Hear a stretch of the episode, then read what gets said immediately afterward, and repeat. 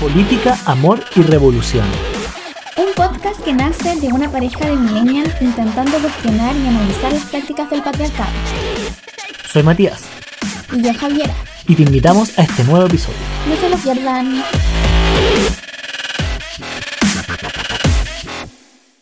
En el capítulo de hoy desenmascaramos a Cupido. Cuestionamos el amor romántico y la estructura patriarcal. No se lo pierdan.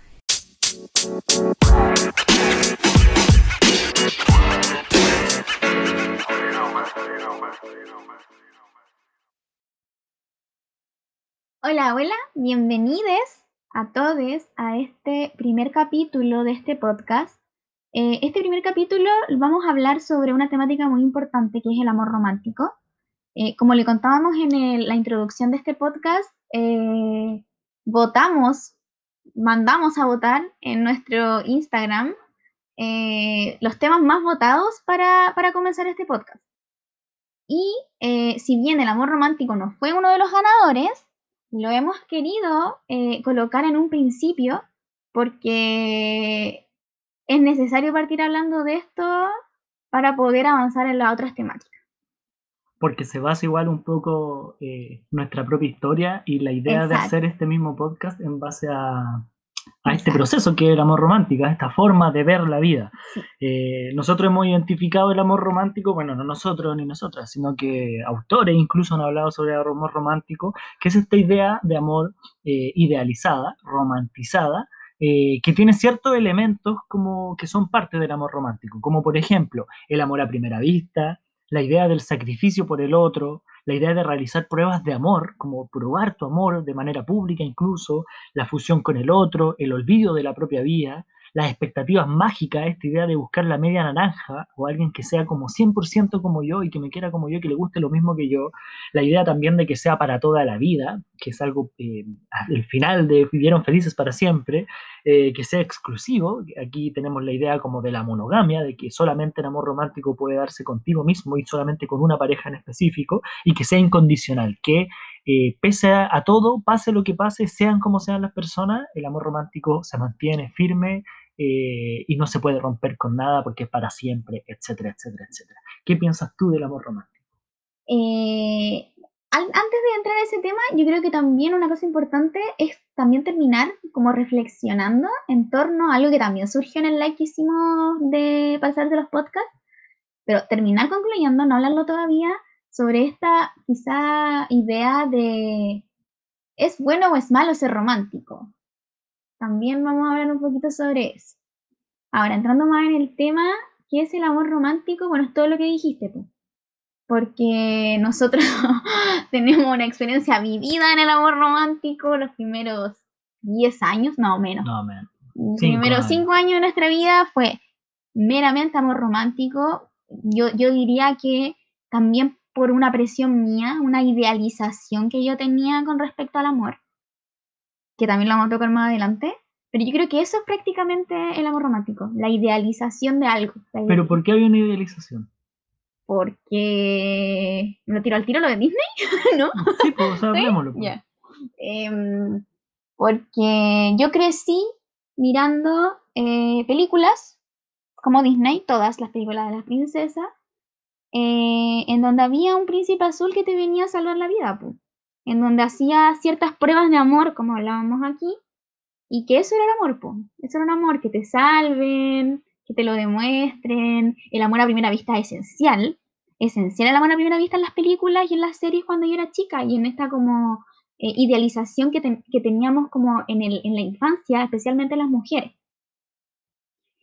Eso yo creo que... Igual yo en ese sentido, em, yo no crecí con Disney, pero sí eh, tenía muy metido eh, el amor romántico en mí mismo incluso. ¿Cachai? Porque em, ahora haciendo un poquito la reflexión, de repente le echo la culpa quizás como a las comedias, que uno, yo veía como las comedias, no sé, Romané, todas esas comedias que uno veía cuando chica, que también eran con una idea muy, muy romántica del amor. Eh, y me acuerdo así como pensando en esos amores como de infancia, así como de, no sé, a los nueve años, diez años, cuando uno se enamora de un compañero de curso, de un vecino, de qué sé yo, eh, estaba muy presente esta idea como del amor a primera vista, del realizar una prueba pública o algo así como de demostrarle que la amo, ¿cachai? Y que ella vea que yo la amo.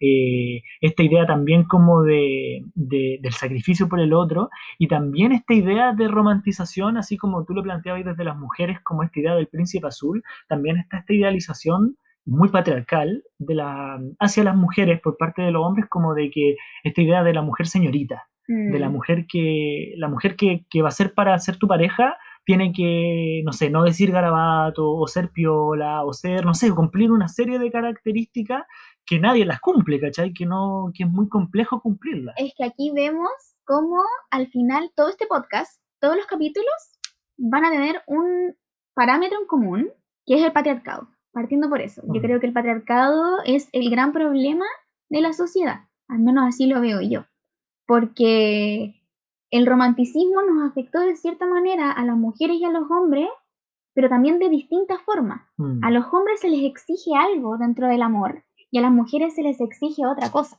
Claro. Al, al, hombre, desde que son chiquititos, a ti te pasó que tus papás, tu mamá, tus tíos, tu familia te exigió que tenías que ser un niño que tuviera polola, mm. sin saber tu orientación sexual, sin saber ni siquiera desde chiquitito. A, mí como la sociedad, eh, si bien mis papás nunca fueron muy como eh, enamórense o cosas así, de hecho, ojalá no lo hagan, em, sí me mostraron un mundo en donde, en donde el amor existía, po. existía, existía de cierta forma.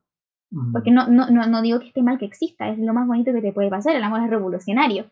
Pero ese amor, ese amor que, que, me, que me mostraron y que me hicieron tan parte y que no se dieron cuenta que me afectó de tal manera, eh, es hasta peligroso. Y de eso también vamos a hablar ahora. Sí, yo, yo quería tomar dos elementos. El primero tenía relación con que un, un elemento respecto a nuestra biografía es que nosotros dos tenemos padres como con una familia no separados, ¿cachai? Mm, que se quieren mucho, que igual vemos reflejado, como no es en la mayoría de los casos, la mayoría de los padres, no sé, están separados, viven distintos, hay diversas formas. Nosotros venimos mucho de esa familia como más tradicional, por decirlo de alguna forma, de que está el papá, está la mamá, se quieren mucho. y llevan, católica. Claro, y llevan 30 años casados, no sé, como, entonces tenemos como esa idea que refuerza incluso esta idea del amor romántico, porque sí existe. Y de hecho hasta una presión, porque yo veo a mis papás que se aman y yo quiero, yo cuando chica decía, yo quiero ser igual a ellos también, mm. quiero mantener esa relación de monogamia, que no nos vamos a meter ahora en ese tema porque tenemos otro podcast para eso, pero eh, también implica eso. Y lo otro que quería tocar de lo que tú dijiste es como esta idea de que a los niños y niñas eh, se le presione como esta idea de, ya, ¿cuándo va a tener polola? ¿Y te gusta alguna compañera? Y es como también, tengo otro tema, no sé si tiene que ver tanto con el amor romántico, pero sí como esta idea de la sexualización de los niños desde muy chicos, así como de, tiene que tener polola, tiene que tener pololo y... Y tienes que ser de esta forma. Claro, además ni siquiera cerrando las puertas a otras opciones de, orientación sexual. No, pero me refería así como, si te gusta una niña, escríbele una carta, mándale flores. Eh, no ¿A ti te llegaron flores? A mí me llegaron, yo en segundo básico no voy a decir el nombre de la persona, pero a mí me pasó que en primero básico, primero básico, eh, me llegó una flor de un compañero mío y me la dejó debajo del puesto. Y yo la rechacé porque me, yo era muy tímida, soy muy tímida todavía, me dio mucha vergüenza. Y, mm, y no la rechacé, pues, y cuando iba saliendo del colegio con mi mamá y mi hermana, eh, la mamá de este niño me encara y me dice, porque se confundió de, de niñas así, porque nosotros éramos mellizas, somos mellizas, se confundió, se confundió de niña y le dijo, ¿por qué tu hija no, no, no le, rechazó, o le rechazó la flor a mi hijo? Así porque... Señora, pues, señora, pues, claro, y que lo más seguro es que esa mamá le haya insistido, o sea, que te gusta esta niña, tienes que dejarle una flor porque si no, no te va a pescar. Y la sí, al toque. Y por esa misma razón, no es por ser egocéntrica ni nada, es un gran trauma en mi vida, pero yo en primero básico, primero básico con 6, 7 años, eh, hubo una época que recibí hasta una parte como de acoso de mi parte de mis compañeros porque todos andaban detrás mío, todos me mandaban cartas, no digo que todos, pero una gran mayoría, y yo después de unas semanas no quería ir más al colegio porque era, era acosador lo que pasaba al final, era como y eso no era culpa de los niños, sino que quién, y tampoco le echo la culpa a los padres, pero es un tema más patriarcal, pero quién motivaba a esos niños para que para que, de esa forma. Claro, para actuar de esa forma y, y, con esa forma tan tan violenta para una niña que no tiene por qué no tiene por qué enamorarse de nadie a los siete años, ni recibir nada, ni dar explicaciones. A mí también me pasaba eso como en esa época de los siete años, nueve años, como al revés, pues como esta idea de la niña que te gustaba, que había una niña que me gustaba mucho, me gustó siempre,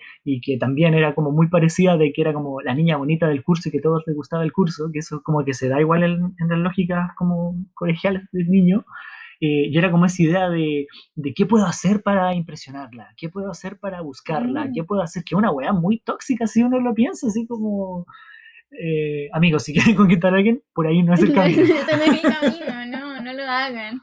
Y justamente por eso mismo, cuando... Y si son papás, cinco segundos, y si son papás y mamás ya, también cambiamos esa forma de ver cómo tu hijo o hija eh, le empiezan a gustar también sus compañeritos y compañeritas. Claro. Empecemos a mirar ese cambio, como que tratemos de educar en feminismo, desde el feminismo, y dejemos un poco esas lógicas bien patriarcales que, que tenemos y que asustan y que trauman también, trauman un poco. Y, y ahí está como esa lógica también de, del rechazo, como de que el rechazo es como una el fracaso absoluto en la vida que nunca vas a encontrar a nadie. ¿cachai? Y, y, desde ahí, así como haciendo una, una reflexión muy brígida que estoy haciendo ahora en este instante, como de ahí viene en mi vida el péndulo hacia el otro lado, como de ya, chao con el amor romántico y vámonos por, por la, no sé cómo se llama eso. ¿Qué es lo que a mí me afectó? Ser mujeriego, ¿cachai? Y es lo que a mí me afectó mucho en nuestros primeros años de relación. Claro. Porque yo buscaba un amor romántico. Porque creía que eso era lo correcto. Que yo ya no creía. Y que, y que no culpo, no, no culpo tampoco a esa Javiera antigua que lo creía, porque lo creyó por algo y vivió esas circunstancias por algo. Pero nuestras mayores peleas en la antigüedad fue porque tú no creías en que el amor romántico era lo correcto, yo sí, y había ahí una disputa de qué hacemos, pues, ¿cachai? Porque yo quiero amor romántico. Una paradigmática. Yo quiero romanticismo. Y él mm. estaba todo lo contrario un poco pasado para el otro lado, porque no, no, es necesario no demostrar el amor romántico eh, haciéndose daño a sí mismo. Mm. Pero, pero igual era un, una cuestión súper cuática.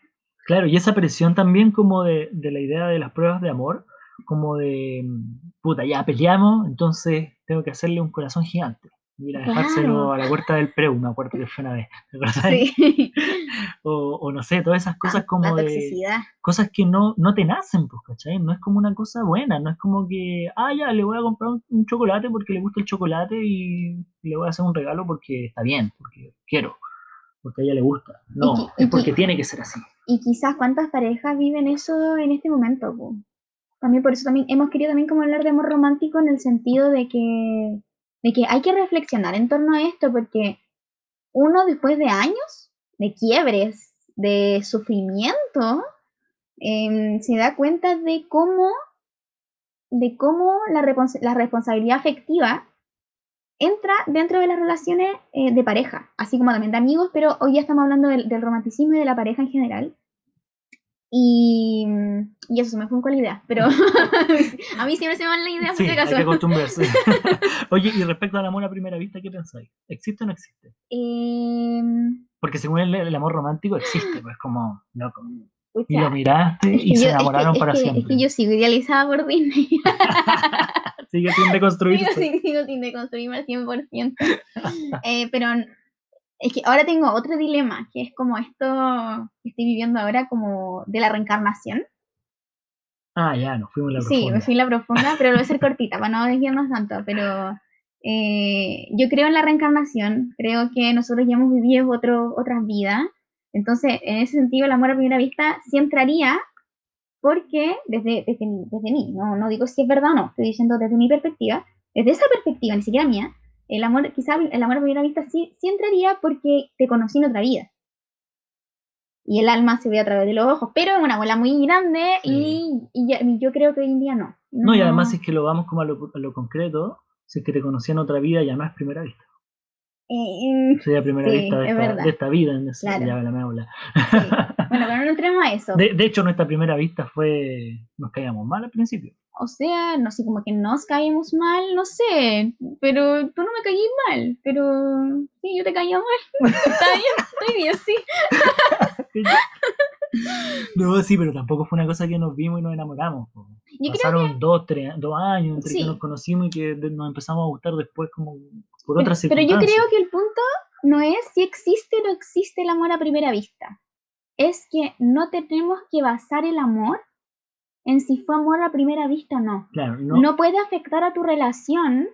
No, no, es perfecta o no es no perfecta tu relación si fue amor a primera vista o no. Pasa mucho y a mí me pasaba mucho esto de que yo buscaba una, una razón a la relación. Si es amor a primera vista, hay algo más profundo aquí, pero eso, ese, esa profundidad que yo buscaba, esa razón, era amor romántico. Mm. No existía. La única razón por la que estábamos juntos, y estamos juntos, es porque nos amamos. Punto. No hay otra cosa. No es porque fue amor a la primera vista, no fue porque me diste más chocolate, no fue por esas cosas. Entonces, no es si, si existe o no existe. Puede existir o puede no existir. Pero una relación no es mejor que otra porque fue amor a primera vista o no lo fue. Claro porque existe el amor a primera vista y, puede ser muy bueno, puede ser muy malo. Totalmente. Puede, y puede ser amor a primera vista y que dure dos años, puede ser amor, a primera vista y que dure cien. Mm. Pero tampoco te puedes entrar a comparar con otras relaciones. Tu relación es la tuya y es, hermosa y es bonita por cómo se dio. No porque hay una idealización de lo que debió haber sido. Y es lo que yo creo que a muchas personas nos pasa y que a mí me pasó. Mm. O me lo cuestioné en algún momento. Es profundo. qué, qué, pensativo. ya, y otro de los elementos, por ejemplo, la idea del sacrificio por el otro. Oye, es que lo más poético de esto es que nosotros vivimos todo, toda esta cosa que la vamos a hablar, nosotros la vivimos. Claro, fue parte. Sí, de hecho. Fue un episodio de la vida. Yo creo que si pueden, así como nombrar la pareja más tóxica de la vida, Romeo y Julieta y nosotros. Así como, totalmente, ¿no? De verdad. Em, pero... Es que hubieron dos etapas igual, como sí, sí, importante. Nosotros empezamos, como, como lo dijimos, a, los 16 años, 17 años, en la media, saliendo del colegio, empezó la universidad, estuvimos ahí en un proceso de 5, 6 años, 7 años, no tengo idea cuánto, y por ahí después hubo un, una ruptura, una ruptura un quiebre, y, terminamos y todo, estuvimos casi un año separados, eh, y después ya nos, nos reencontramos con una versión mucho más... Hermosa y crecida Claro, claro. De construir y plantear yo, también. No, no romántica. Más sí, como de este, este amor que finalmente yo creo que es el objetivo final, como esta idea de que el amor no tiene que ser como un ideal y una cosa como forzada de sacrificar todo por el otro y esta idea tóxica, sino que tiene que ver con una cuestión de compañerismo, una cosa de que somos buen equipo, de que hacemos cosas juntos, nos queremos, nos apoyamos, nos gusta como la otra persona y somos felices y listo. No es más que eso. Y tampoco estamos diciendo que para tener una relación como la que tenemos ahora haya que pasar necesariamente por eso, ¿no? Ojalá que no. Ojalá que no. Ojalá que no pasen por eso. Y tampoco lo que hablamos ahora es lo que somos hoy. Lo que somos hoy es para nada parecido a lo que estamos hablando, ¿no? Claro, claro, claro. Ya no hay nada de eso, no, no hay nada. Pero con respecto al sacrificio por el otro, eh, eso pues cuático, porque mm, a mí me pasó particularmente que que yo durante mis primeros años de relación de pololeo, que fue el único pololeo que tuve, pololeo como tal, em, yo no hice nada, con suerte iba a la universidad, yo no hacía nada, mi vida era realmente en torno a ti. De hecho, mm. yo entré a estudiar a la UPLA porque el Matías estaba en la UPLA porque además, bueno, además eso me responde a un, a un proceso, ¿no? Y a un proceso de mi vida que yo tengo una hermana melliza, que era dependiente de ella, una vez que ella se aleja de mí, me vuelvo dependiente de otra, entonces también es un problema personal más, más, más profundo. Pero el punto es cómo uno sacrifica su vida en una relación y cómo pasa mucho, y es normal también, y eso hay que dejar de normalizarlo, el el hacer todo por el otro o el creer que uno hace todo por el otro y el otro no, da nada por ti y todas esas cosas también muy tóxicas que pasan dentro de las relaciones. Sí, porque ahí están esos dos elementos. Pues uno es como esta idea que planteaba al final de que yo hago todo por el otro y el otro no hace nada por mí. O si es que el otro, eh, el otro no, no hace estas cosas, ah, entonces no me ama. ¿Cachai? O esa es como una idea. Y la otra también como la idea del sacrificio mismo. O sea, si lo pensamos brígidamente, es como, loco, elegiste una universidad que igual representa como un camino brígido, un paso brígido en tu, vida, una decisión de lo que vayas a hacer, ¿cachai? De cómo te vayas a formar, de lo que vayas a estudiar, etcétera, y la tomaste eh, dependiente de otro. y, no hablo solamente de tu caso, me refiero a miles de decisiones que toman miles de personas que están en, relaciones románticas medias tóxicas, eh, que toman no porque las quieran, sino que las toman por el otro. Y que ese sacrificio tampoco hay que verlo desde el lado de la culpa, no uno también tiene que aprender a perdonarse un poco porque, uno, como lo dije delante, hay traumas, hay procesos por los que uno pasaba, inmadurez también, entre comillas, en mi caso personal, em, de, de, caer en ese sacrificio, de sentirse amada, de sentirse amado y amada. De hecho, yo ahora tengo ese trauma de cómo me da pánico no ser amada, que es algo que estoy trabajando dentro de mis, terapias.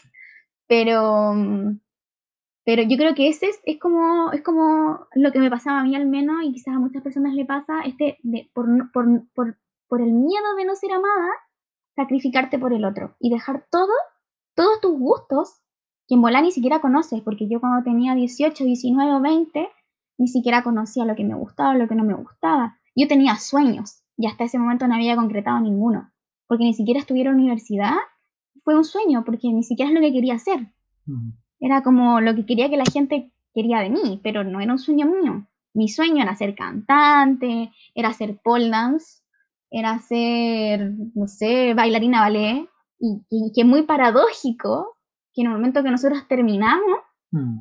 todo eso llegó a mi vida y dejé de sacrificarme por un otro, siendo que yo no quería terminar. Yo quería seguir en esa relación tóxica aunque fuera tóxica. Eso hay que admitirlo igual. Entonces, ese sacrificio es súper importante verlo también desde la responsabilidad afectiva, creo. Porque en la pareja, si tú te estás dando cuenta que tu pareja está tan así, está tan así, impregnada en esa relación, es como, loco, soltemos esto porque tú tienes que quererte a ti primero. Y hasta que tú no te quieras a ti, no podemos querernos entre nosotros, y si no, acompañémonos. Pero si no funciona, ¿cachai? Y ahí, está en esa dualidad, la, que sacrifica todo por el otro y ese otro también dominador que a veces, porque hay veces que los dos sacrifican cosas y... Claro. Pucha, ya. Estamos hablando de nuestro caso personal. Pero, pero está esta idea como de la que sacrifica todo y del otro como más dominador que sabe que la otra sacrifica y se aprovecha de aquello, ¿cachai? Y también sacrificar no solamente como temas personales, de repente relaciones personales también. Hay muchas veces que se sacrifican amistades, muchas veces que se sacrifican también esta idea como de la la, amistad como con el sexo opuesto igual es brígido. Eso podría mm. ser un, poco uh, completo. un, capítulo completo. Pero hay muchas cosas de sacrificio, no sé, yo me acuerdo como en la época de la universidad en esta relación tóxica como actividad de, de no ir a los carretes o restarme de instancias como más sociales porque prefería quedarme contigo, mm. porque pero igual, pero igual entra la responsabilidad afectiva, porque ahí también entra la confianza y la responsabilidad efectiva no ser sufrir al otro. O sea, igual es un círculo, no es solamente culpa del que se sacrifica. Porque en mi caso, claro, era yo la que... La que, yo creo que es un sacrificio mutuo. Sí, sí, a lo, que me refiero que en el caso, claro, tú te sacrificabas y por no ir a, a los carretes o cosas así, pero eh, yo era, claro, yo tenía una, una, este de que si tú salías a cualquier parte me ibas a engañar y la relación se iba a acabar y me, iban a dejar de amar, que era el gran problema profundo. Me iban a dejar de amar. Em, pero ahí también entra la responsabilidad afectiva de cómo desde, desde la confianza y desde el no ser tóxico, cuida la relación también. Obvio, pues sí. Cuida la relación. En una relación tóxica no se cuida la relación. Exacto, sí. Pero volviendo como a la idea del sacrificio, esta idea de sacrificar incluso amigos, incluso pues familia, no, sé, incluso distintas instancias, no solamente en nuestra vida en nuestra vida en específico, en general. Mm. Hay gente que sacrifica a su familia por, por el amor del otro, ¿cachai? Por, vivir ese amor. Y que y también y, entre, y, que en ese tema no se puede tampoco profundizar mucho porque ¿cómo, cómo, no sé cómo se le puede dar solución. Porque la única solución que yo le veo es como reflexionar en torno al amor romántico y que el amor romántico hay que tratar de cuestionárselo en todos sus puntos en todos estos puntos hay que cuestionárselo. Es que ahí yo creo que la reflexión va en torno a que no puede haber como esta idea que se plantea como de la fusión con el otro. ¿cachai? Hay cosas que, que eres tú, que te gustan a ti, hay otras cosas que mm. me gustan a mí, que hago yo y que tiene que estar separado. Y hay momentos en los que no, no, se tiene que hacer todo juntos. Sí, sí, a lo que me refería era como que es fácil decirlo cuando ya lo viviste y lo ves. Y lo superaste. Y lo superaste. Pero me refería a las, las personas que lo están viviendo hoy día. No, sí, reflexión nomás. Es solo reflexión porque mm. tampoco podemos decir esto es bueno y esto es malo. No, es que no se, claro, nunca se, trata, de, moralidad, de cosas buenas y cosas malas. Porque no se trata esto de una moral cristiana de que esto es bueno y esto es malo. Es solamente, eh, pero reflexionemos y cuestionémonos este tipo de relaciones también. Y de hecho, si es que se diese cierto equilibrio, podría incluso no ser malo podría incluso no ser tóxico la idea de que sacrifique ciertas cosas por el otro. igual la vida se trata también como de... Hay momentos en que uno tiene que tomar decisiones y tenéis que elegir una u otra cosa, ¿cachai? Pero yo creo que no es sacrificio. es como, claro. Yo creo que si llegas, eh, empieza a ser sacrificio que cuestionarse. Claro, claro. Si comienza en el punto del sacrificio, es sí, porque por eso yo planteo como la idea de decisiones. claro. Decidir que es distinto. O, voy a esto o me quedo acá. O hago esto o hago esto otro, ¿cachai?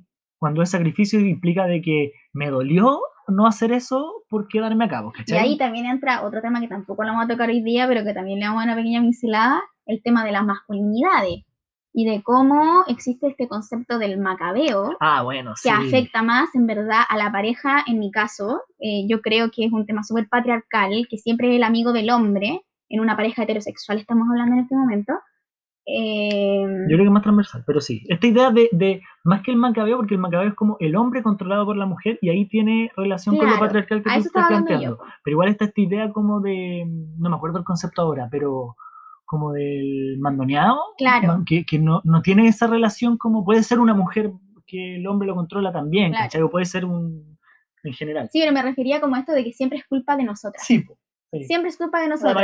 si el amigo se va con la polola, es culpa nuestra, es culpa mía, porque yo te mando. Loco, puede ser que en esa relación esté ocurriendo un espacio de violencia y la culpa es nuestra, ¿en serio? Claro.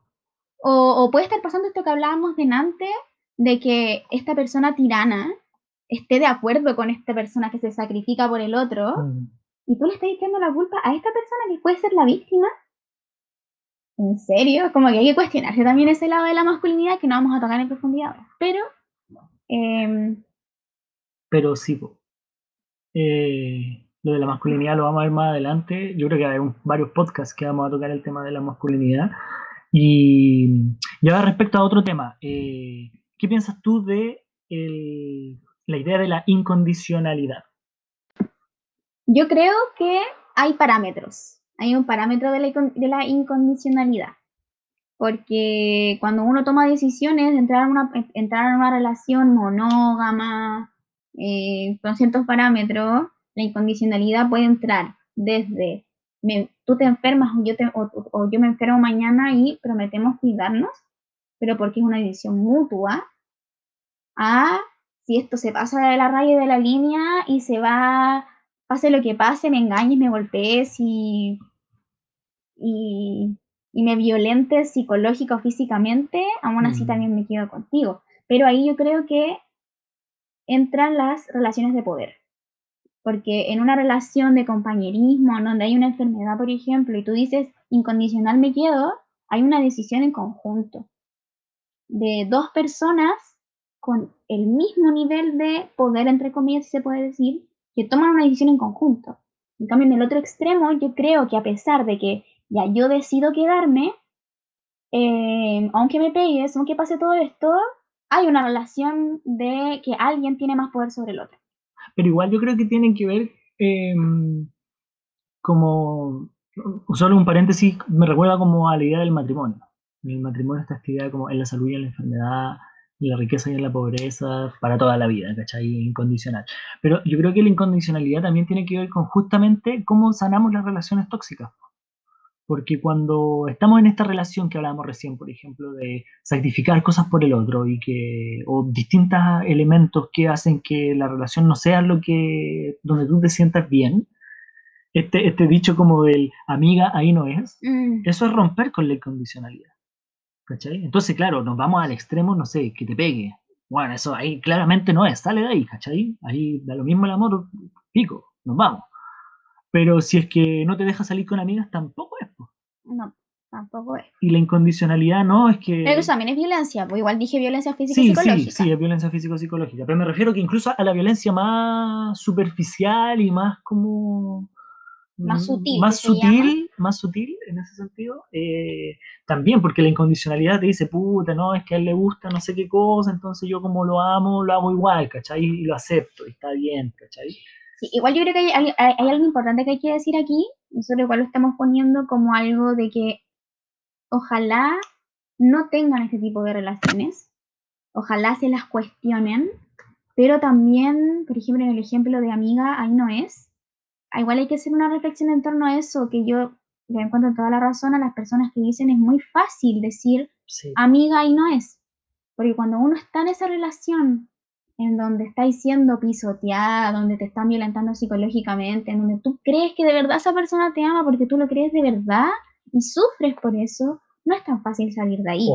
Entonces no es como llegar y decir, amiga, sal de ahí, porque no, o amigo, sal de ahí. Ahí es donde es relevante las redes de apoyo. Exacto. Y la idea de los sacrificios y la incondicionalidad justamente van en la línea contraria como de sacrificar esas redes de apoyo. Mm.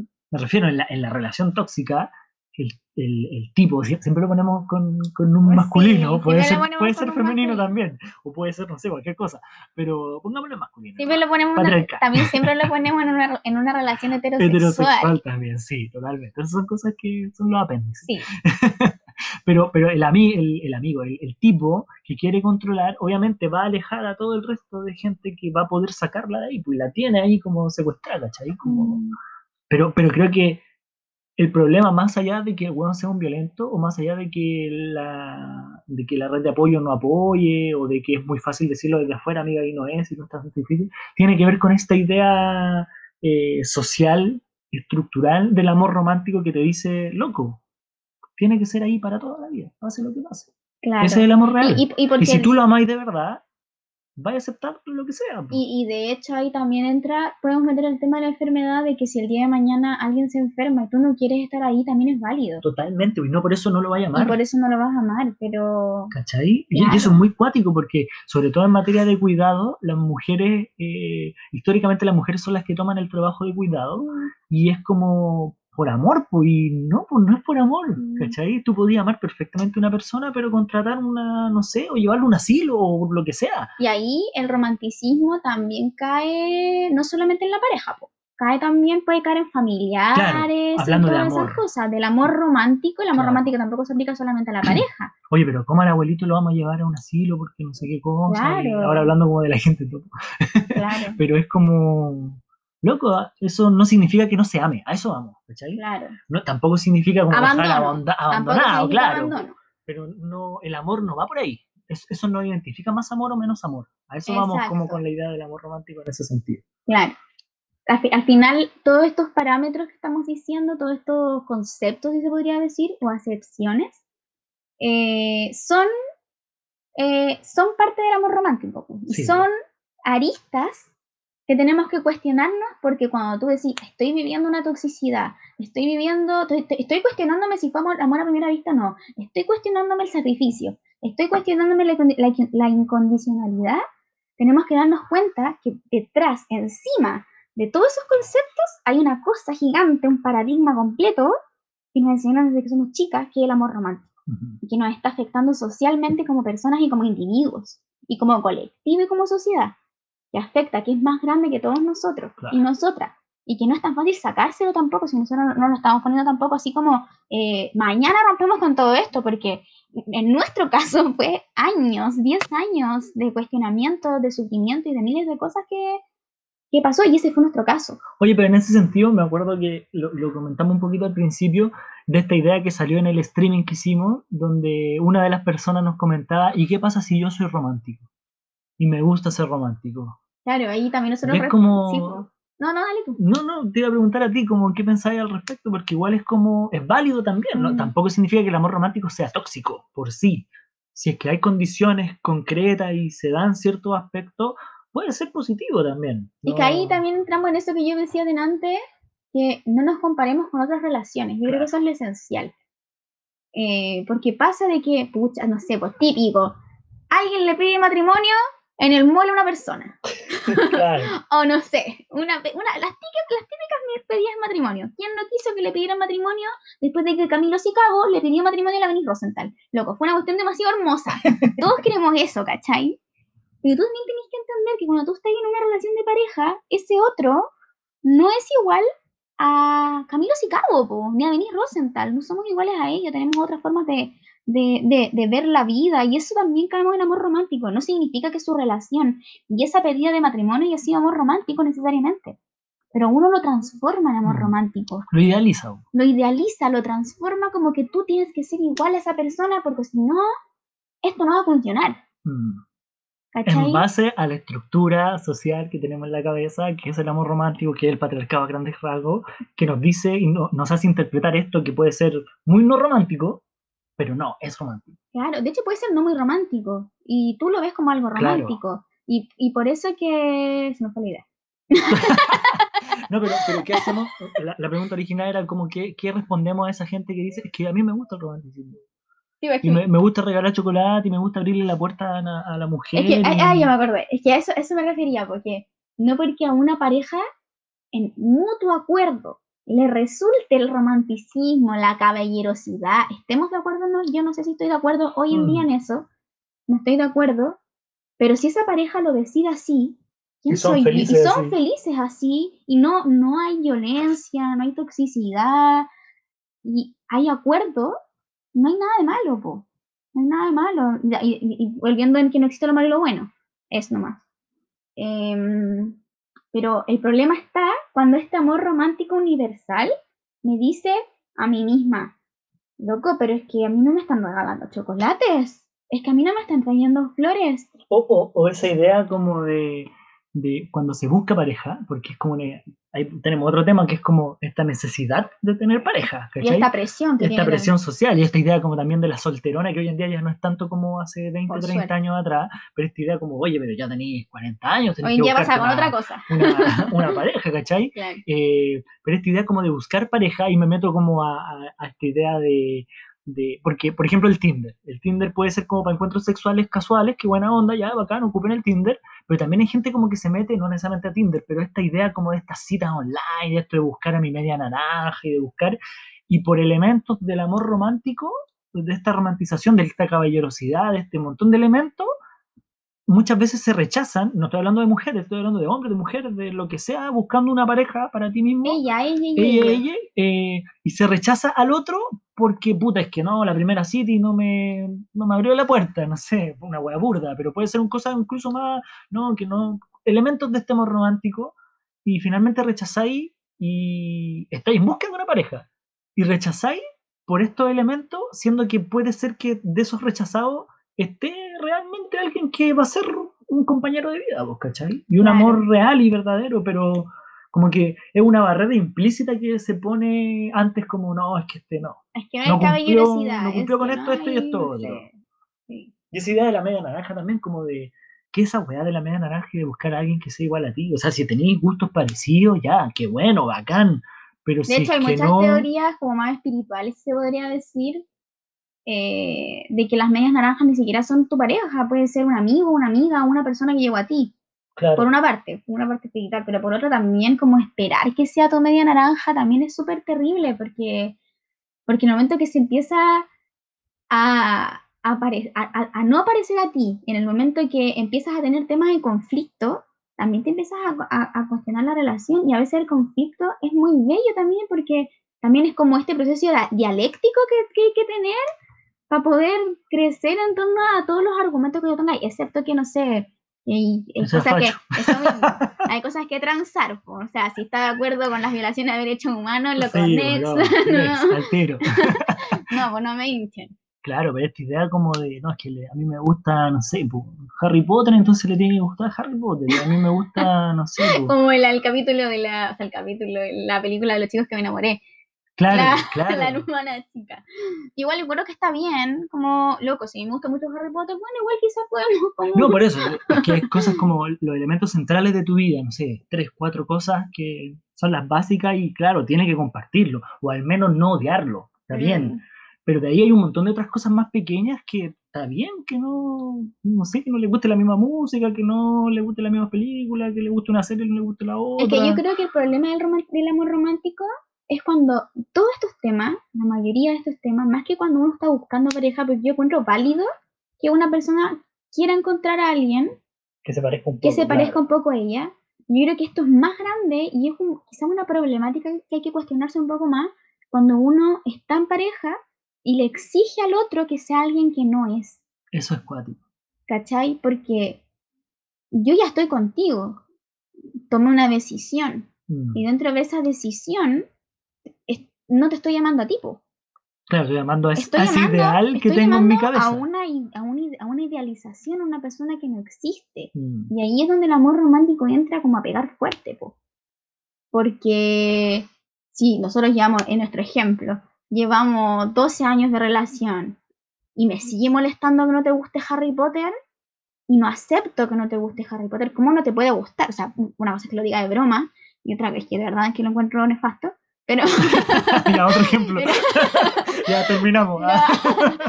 pero más allá de eso, es como no te acepto a ti. Claro. Si no te acepto como eres, mejor rompamos. Mejor vayamos por nuestros caminos y yo busco a alguien que acepte. Pero también tenemos que entender que quizás van a haber personas que nunca van a aceptar que el otro sea distinto. Y es mm. porque no es tu culpa tampoco, es culpa de este paradigma amor romántico no sé si es un paradigma en verdad, pero este como logo, esta estructura que te está metiendo cosas en la cabeza y que no necesariamente son así. Las películas no siempre tienen finales felices. De hecho, la vida no tiene final feliz. La vida es unir y venir. O depende del final feliz. puede ser un final feliz ahora, mañana puedes caer de nuevo, esto puede volver a ser feliz. Claro. Es cíclico, entonces.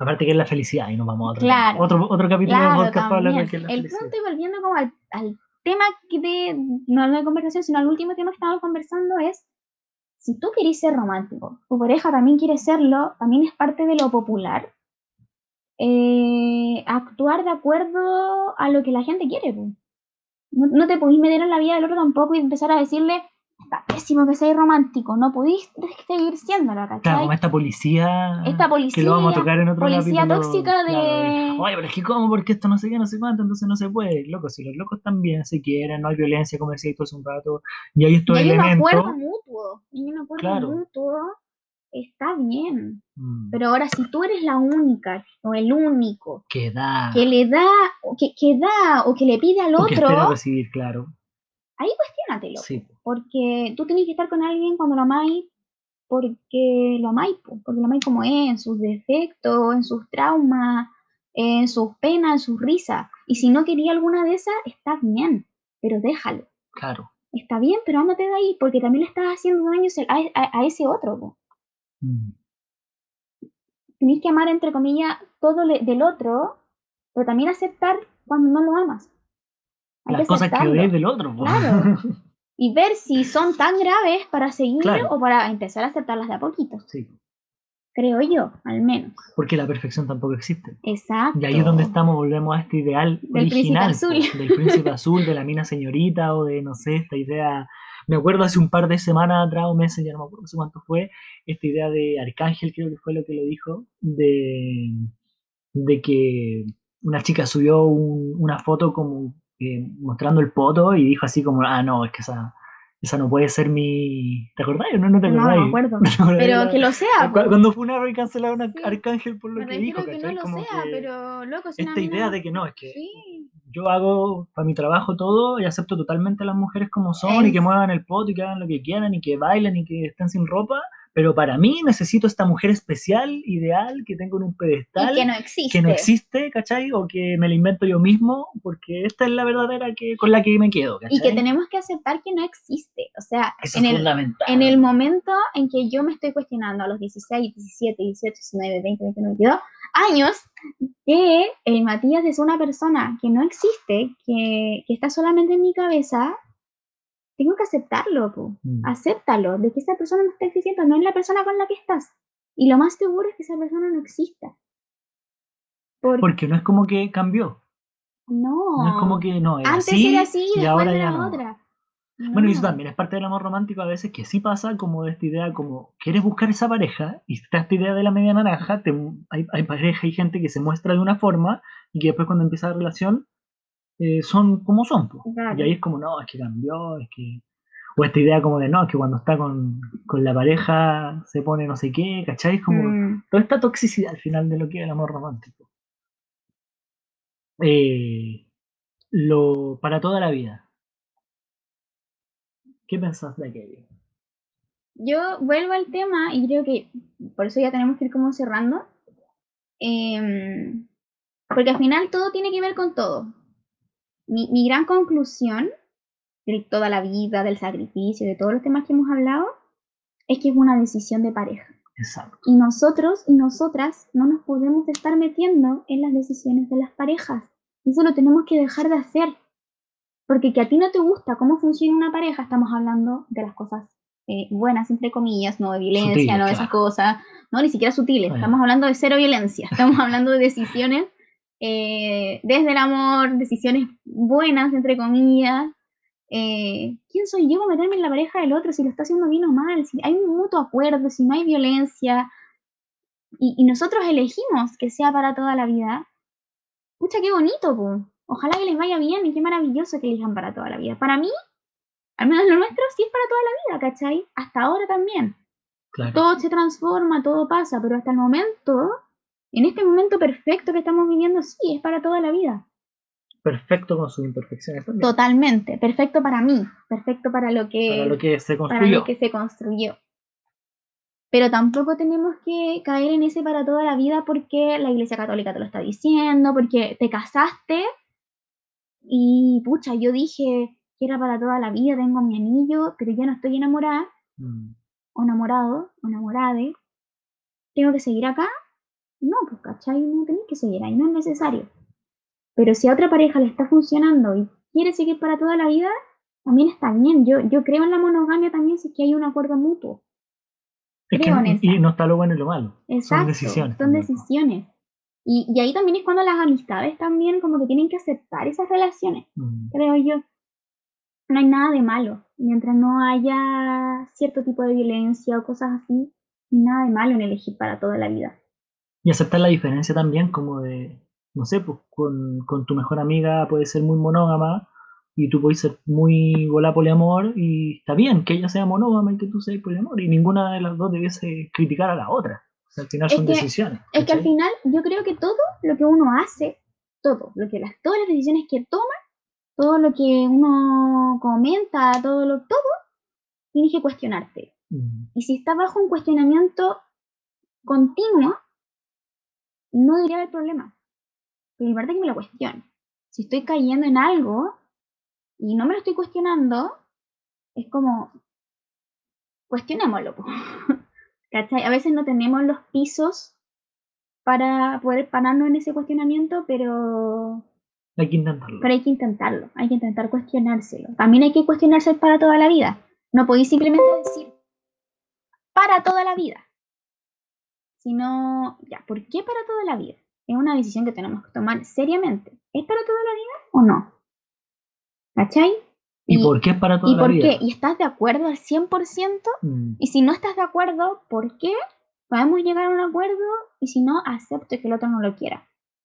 Y más allá del, aceptarlo también, como cuáles son las condiciones o cuáles son, qué es lo que sostiene que esto sea para toda la vida. Mm. Porque igual tiene que haber sustento.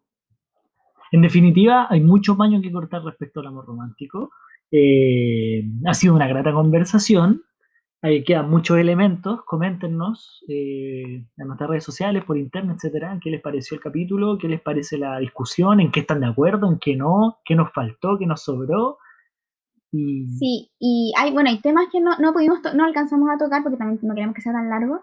Pero, por ejemplo, el tema de la exclusividad, de la monogamia, poligamia, igual lo vamos a tocar en otro podcast. Sí, ese, fue el tema más votado. Sí, fue el tema más votado, pero era necesario partir por este porque es nuestra base y eh, creemos que también es como la base. En todos los podcasts se va a tocar un poco de, en todos los capítulos, para no sonar tan boomer, en todos los capítulos, se va a tocar eh, un poco este tema.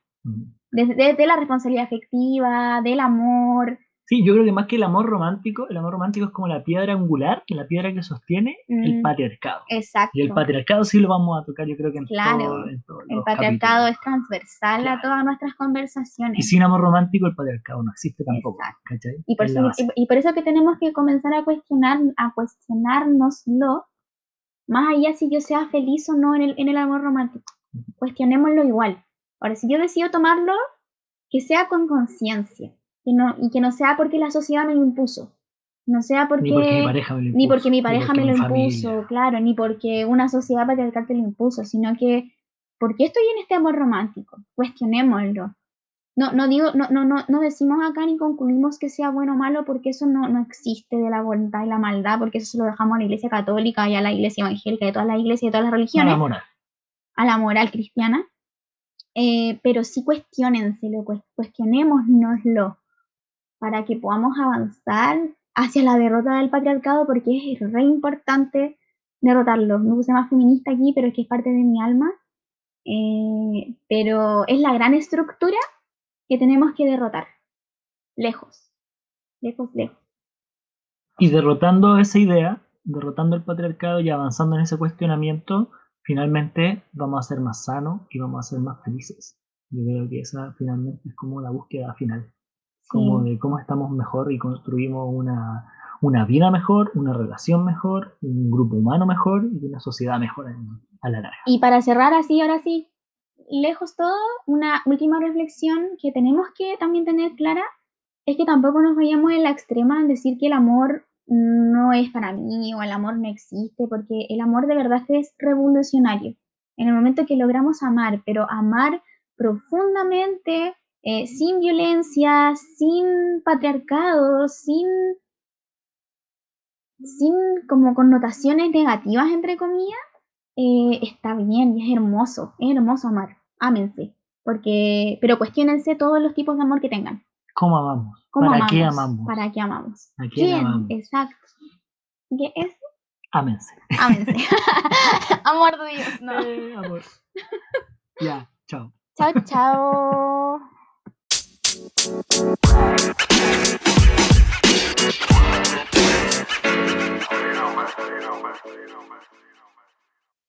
¿Cómo sabrá que la amas si no le muestras cariño? ¿Cómo sabrás que la amas si es que la amas? Nah, era broma.